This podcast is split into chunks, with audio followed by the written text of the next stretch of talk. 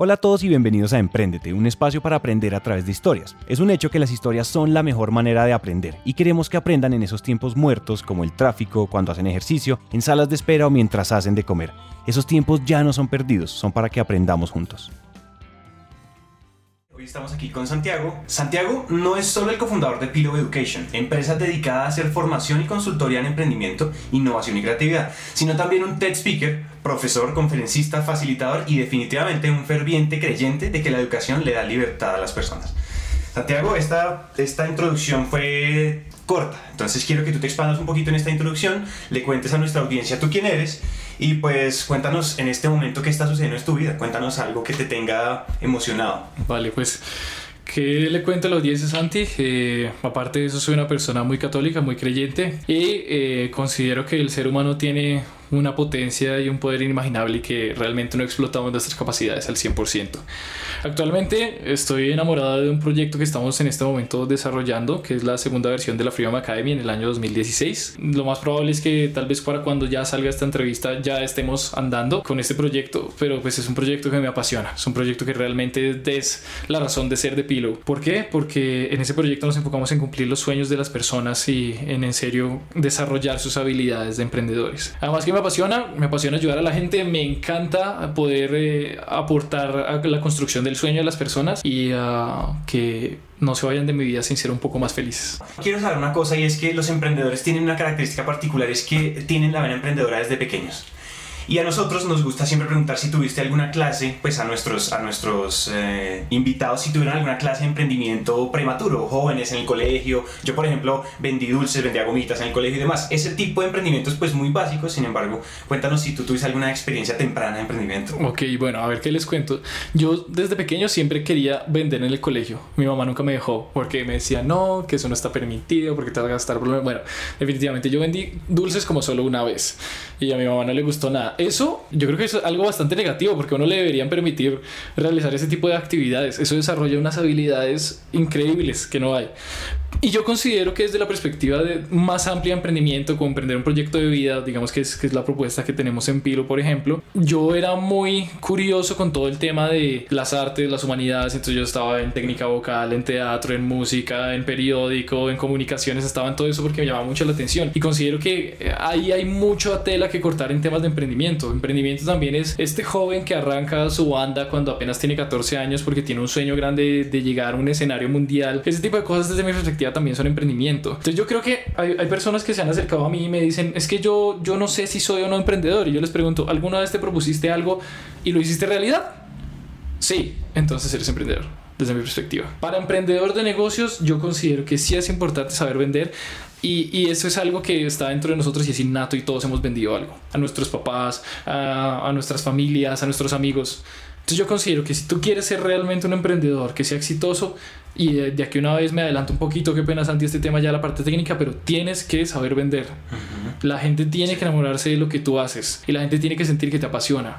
Porque las personas solo compramos cosas a los que son realmente evangelizadores de lo que creen. Si yo compro una chocolatina a un vendedor de chocolatinas es porque este hombre se muere por el chocolate y realmente me dice que será la mejor chocolatina que, que habré probado en la vida. Y yo creo que esa es una de las habilidades más claras en las que hay. Entonces, si alguien en la audiencia dice como no, pero yo nunca vendí nada, yo, yo nunca hice una actividad extracurricular, yo fui como un estudiante muy promedio, no importa, simplemente pregúntate si alguna vez tuviste que convencer a algo de alguien y si lo hiciste, vendiste una idea y las ideas son más difíciles de vender que cualquier producto o servicio.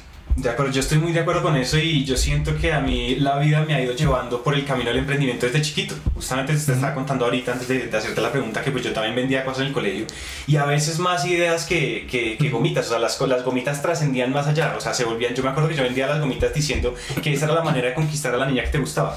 Yo nunca dije que era un dulce, yo nunca dije que era un el postre, sino que trataba de meter el concepto detrás. Me encanta que te hayas adelantado porque justamente esta es la siguiente sección. Para los que ya han oído episodios anteriores, ustedes saben que la sección que sigue es una sección donde hablamos de cómo hacer emprendimiento.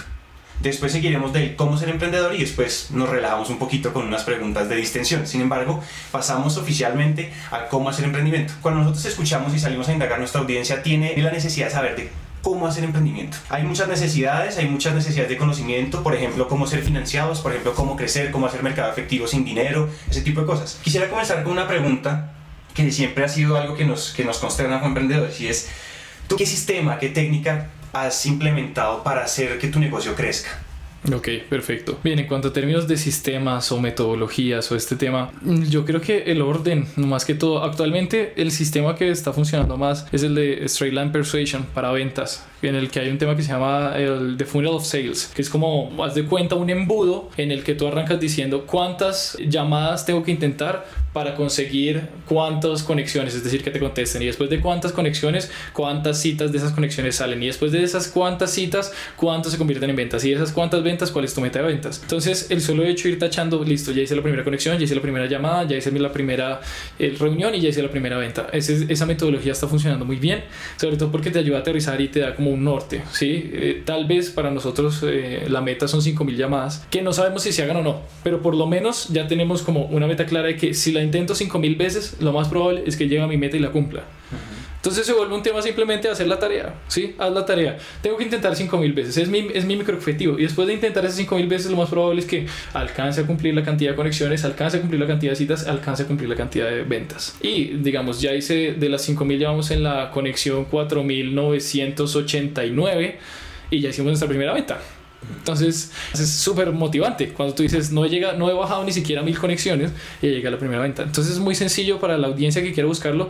Se dice como funnel of sales, ¿sí? Como podría traducirse algo así como el túnel de las ventas, pero simplemente ir de un objetivo grande que es fácil de hacer a uno que le sigue más fácil, un poquito más complicado y así, de tal forma que el proceso se vuelve simplemente intentar llamar y de ahí en adelante se va concretando. Bien, entonces ese ha sido un sistema muy bueno que nos ha ayudado a crecer. También otro sistema muy bueno que hemos utilizado el tema de todo lo que tiene que ver con redes sociales. Realmente, si algo ha impactado en la marca como nosotros en posicionamiento y demás, es las redes sociales, sobre todo Facebook. ¿Por qué Facebook? Y esto aquí entramos a la técnica pura y dura. En Colombia, para las personas que nos están escuchando desde Colombia, la red social más potente es Facebook. Después le sigue Twitter y después le sigue YouTube. ¿Esto quiere decir que no hay que hacer nada más en, otras redes sociales? No. Lo que quiere decir es que hay la mayor cantidad de tráfico. ¿Eso qué quiere decir? Que deberías enfocarte un poquito más que en el resto en Facebook. Para la realidad colombiana, ¿sí? En Latinoamérica es muy similar. Ya cuando entramos a otros mercados un poco más globales, Estados Unidos, Inglaterra y demás, pues evidentemente pues esto cambia.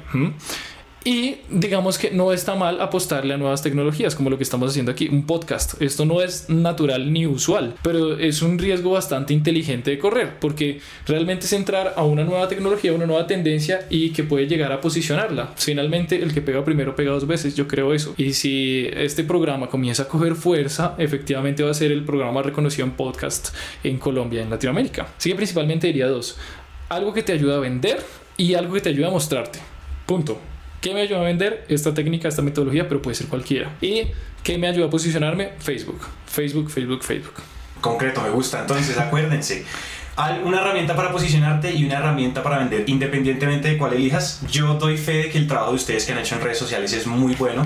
O sea, ha sido algo que ha, redituado en ingresos, pues ya más adelante. Quisiera que nos hablaras un poquito de cómo formar equipos de alto rendimiento, cómo formar un equipo y no solo cómo encontrar buenos socios, sino cuéntanos uno cómo forma un muy buen equipo de trabajo, porque yo sé que ustedes lo son, lo he visto y lo he vivido de primera mano y quisiera saber qué hay detrás de ese, qué hay detrás del telón en este sentido. Perfecto. Bueno, Santi, primero voy a tocar rápidamente el tema de los socios. Checklist para tu socio. ¿Quieres saber si esta persona te sirve de socio o no? Toma nota. Lo primero que tienes que buscar, una persona que tenga habilidades distintas a las tuyas. Si esta persona es exactamente igual a ti, no van a funcionar porque no van a ser complementos, sino van a ser simplemente una copia del otro. Entonces, primero busca una persona que tenga habilidades distintas a las tuyas. Ok, si esta persona que estás pensando entrar a tu sociedad es así, entonces hazle un checklist.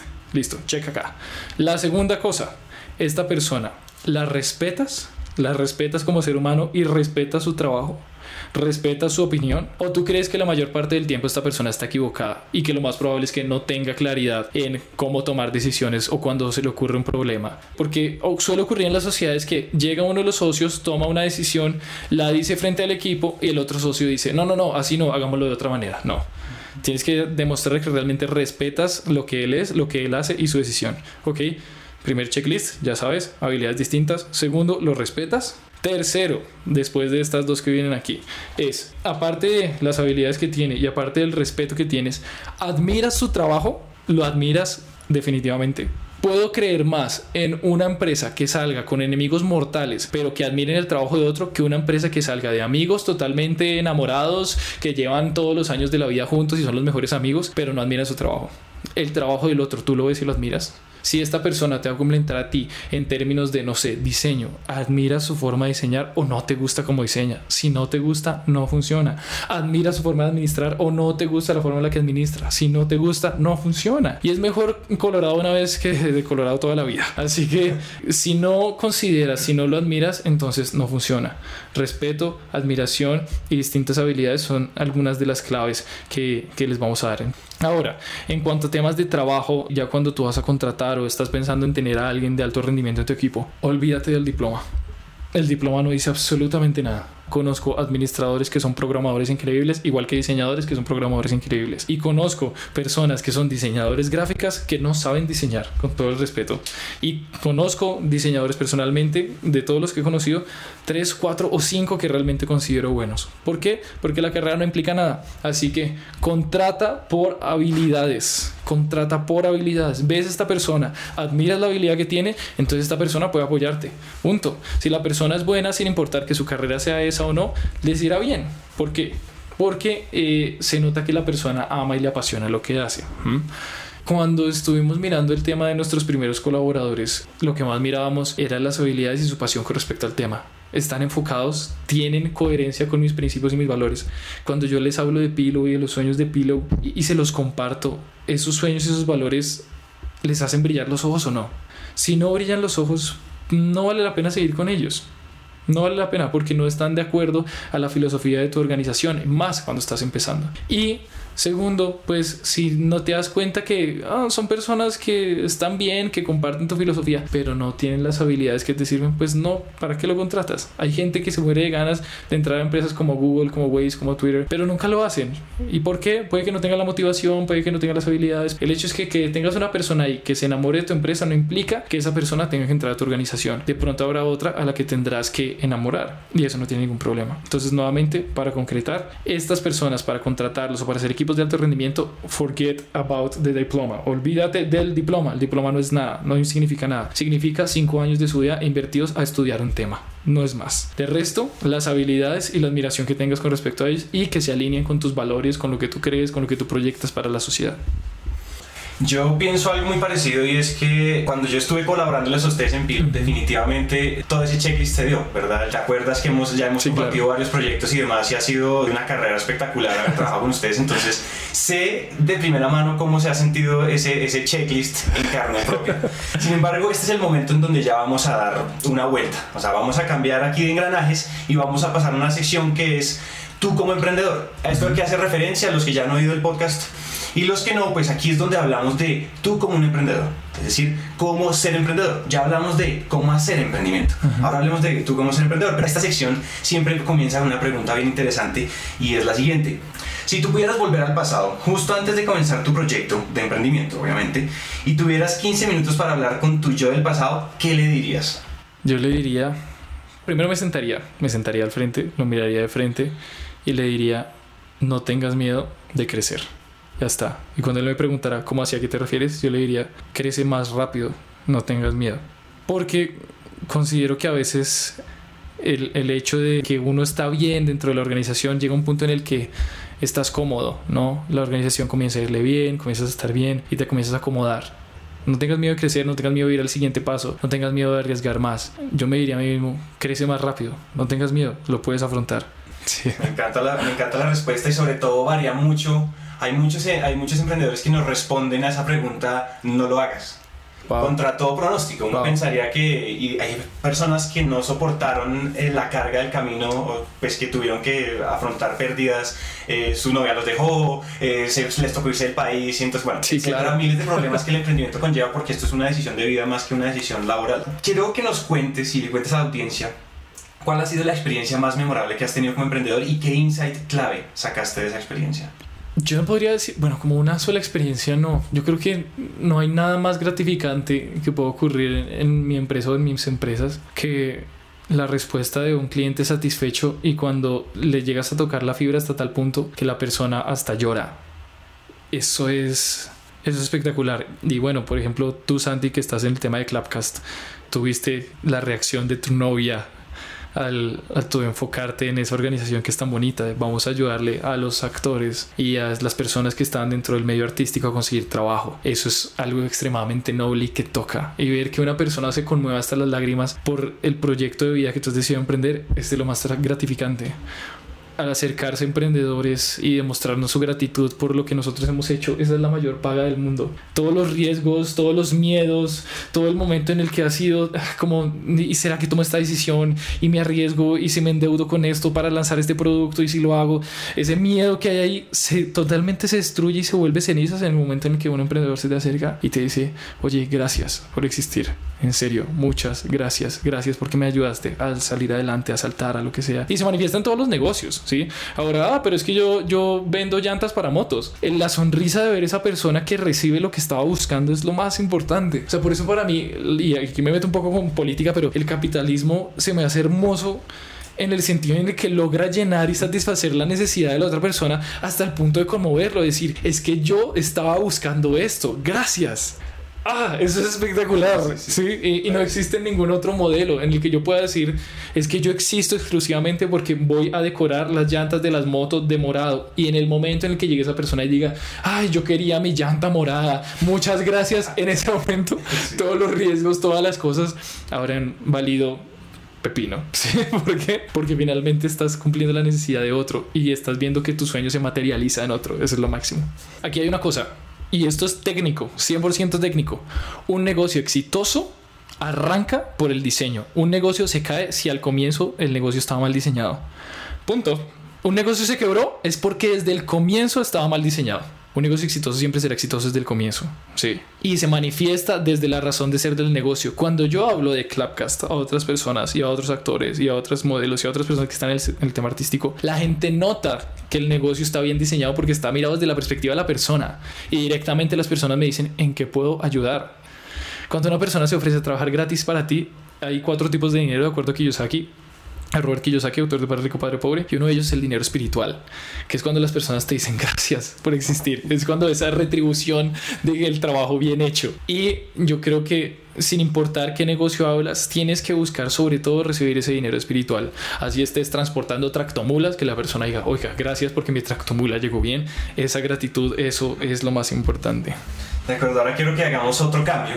Ok. Y es el de concentrarnos un poquito en, en Santiago como persona. Ok, ok una de las, de las luchas que tenemos como emprendedores es ser productivo, no procrastinar. A veces las cosas las empezamos a dejar pasar y nos abrumamos con todas esas habilidades que queremos tener, pero en ese momento no tenemos y queremos empezar a construir. ¿Cuál es esa clave? ¿Cuál es tu secreto que hoy en día te hace productivo? Ok. Esto va a ser loco, ya que no todos los días lo cumplo, pero lo voy a confesar aquí frente a toda la audiencia. Levantarme a las 3 de la mañana. Madrugar. Soy yo no soy esas personas que se dice que soy una morning person. No, no, no, no. Yo soy una late night person. Pero ¿qué pasa?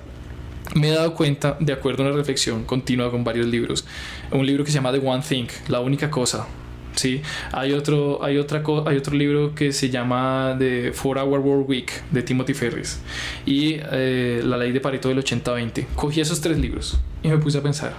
Sí, la ley de Pareto tiene razón. El 80% de mis resultados vienen 20% de los esfuerzos que hago.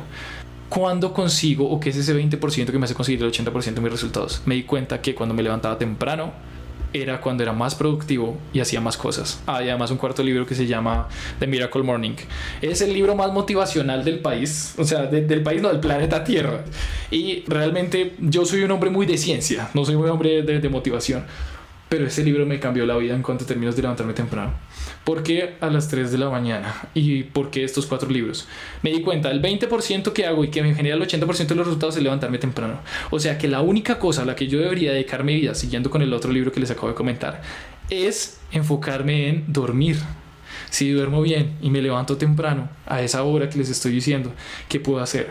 Puedo primero revisar el mercado Forex al que estoy entrando. Segundo, leer media hora. Tercero, ir al gimnasio una hora.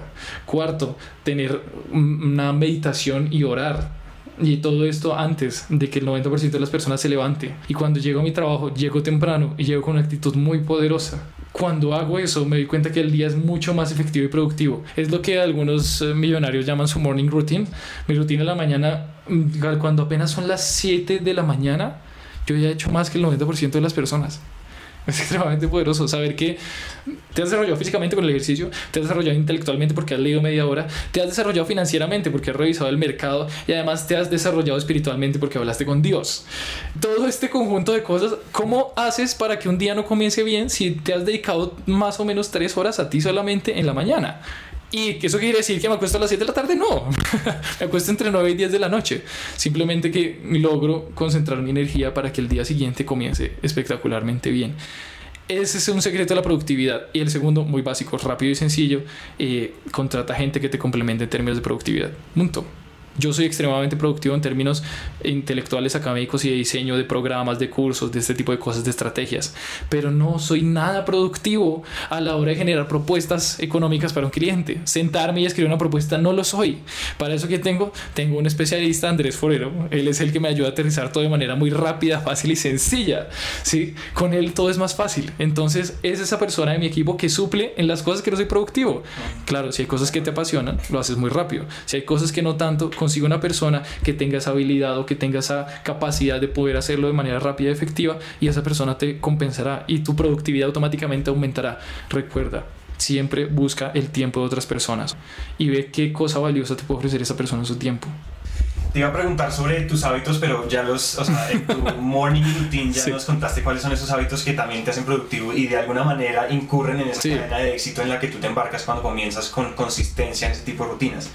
Sin embargo, saltémonos una pregunta de hábitos, dejar de hablar de hábitos y más bien respóndenos estas dos preguntas para terminar ya con, el, con esta sección y es, ¿tú qué piensas de copiar a los otros en términos empresariales y en términos personales? Ok. Y cuéntanos una habilidad tuya que definitivamente sea sustancial en tu desarrollo personal y en tu desarrollo como profesional dentro de tus proyectos. Perfecto. Bien. En el tema, copiar. Copiar. Yo trabajo en innovación. Yo trabajo en creatividad. Y puedo decir abiertamente, no hay nada nuevo bajo el sol. Punto. No hay nada nuevo. Copiar no está mal, para nada. Y actualmente la, misma tendencia tecnológica mundial y social nos está llevando al, a, la, a, la, creación del Creative Commons. ¿sí? Eh, este podcast mismo o sea, ¿puedo copiar lo que hace Santiago? No, no te vas a levantar a las 3 de la mañana porque tienes que ser único y original. No vas a leer en la mañana porque no. No, no vas a hacer el checklist de los socios porque eso es copiar la metodología. No, cópiala, cópiala. Hay un libro espectacular que se llama Stumble on Happiness, tropezándose con la felicidad. Y este psicólogo dice, no somos únicos ni originales. Nada de eso. Nosotros somos simplemente el resultado de una correlación de copias de unos a otros. Claro, en hombros de gigantes, efectivamente, pero nos hemos copiado en las cosas buenas unos a otros. Así que quieres saber cómo tirar el futuro, si no sé, quieres ser un arquitecto grande, ve y busca un arquitecto grandísimo, le preguntas cómo te va y lo más probable es que así te vaya a ti en la vida. Y si sigues su camino, lo más probable es que llegues a la felicidad o a un punto en donde él está. Así que copiar es lo máximo. Yo, ¿qué propongo? Copiemos, copiemos, pero ponle tu marca, ponle tu imagen, hazlo nuevo y también reconoce al autor que está detrás. Cópialo y todo esto gracias a tal persona. Y eso es lo que hace generar redes cooperativas.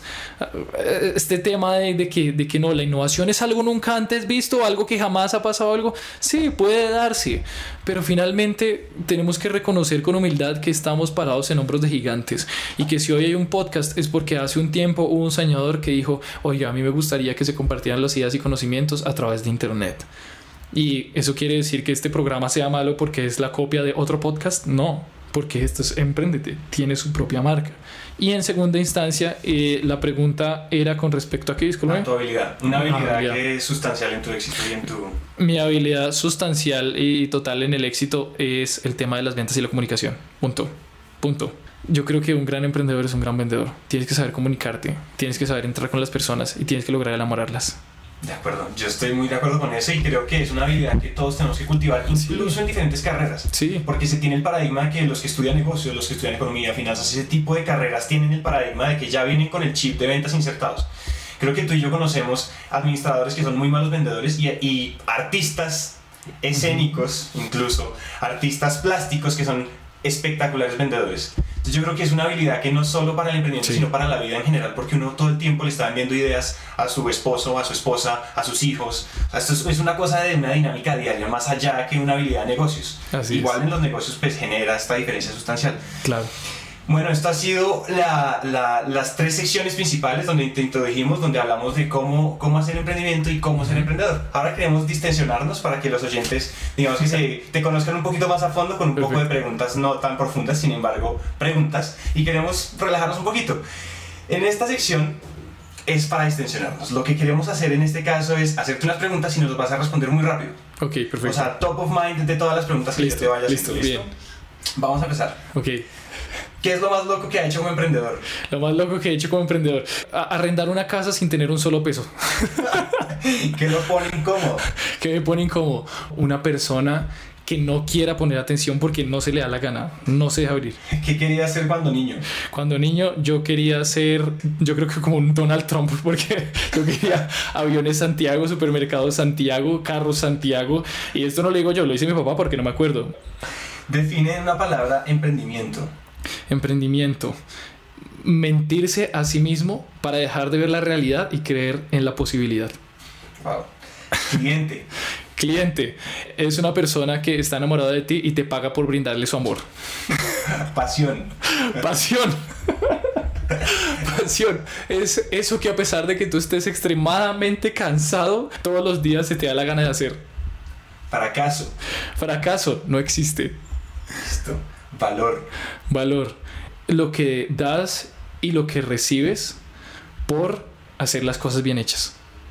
Muy bien. Esa fue la ráfaga. Igual no queremos que nuestra audiencia se quede sin nuestra clásica pregunta, entonces cuéntanos cuál es tu presa de pollo favorita Mi presa de pollo siempre será el ala, que si bien y por qué. ¿Y por qué? Ok. Si bien el ala no es carnudita, el ala tiene todo el sabor. Así pasa con todo en la vida. Hay que buscar la cosa sabrosita a pesar de que no tenga mucha cantidad. Muy bien, muy bien. Bueno, hemos llegado al final de la entrevista. Quiero que te despidas de nuestra audiencia, darles, darles algún consejo útil o algún consejo que los inspire. Cuéntanos cómo nos podemos contactar contigo y cómo ellos se pueden contactar contigo, sobre todo que a toda nuestra audiencia le conviene mucho estar en contacto con una empresa como la tuya. Perfecto. Y últimas palabras. Perfecto, listo. ¿Cómo me encuentran? Me encuentran como santiago.castro.pillow.com.co. Celular 311-865-8561. Allí pueden contestar a través de WhatsApp. Dicen, Santiago, te escuché en Emprendete y quisiera hablar contigo sin ningún problema. Esta es como, como los de Emprendete, son amigos totalmente de la casa, totalmente recibidos también las respuestas y las preguntas de ustedes con respecto a esto en mi WhatsApp. Para finalizar, estamos hablando aquí en temas de cómo ser emprendedor finalmente. Bueno, pues yo les diría que lo más importante y lo que tienen que hacer todos los días es hacer cosas. Dios mío, láncese a hacer cosas. Y lo que no sepa, vaya aprendiéndolo en el camino, ¿sí?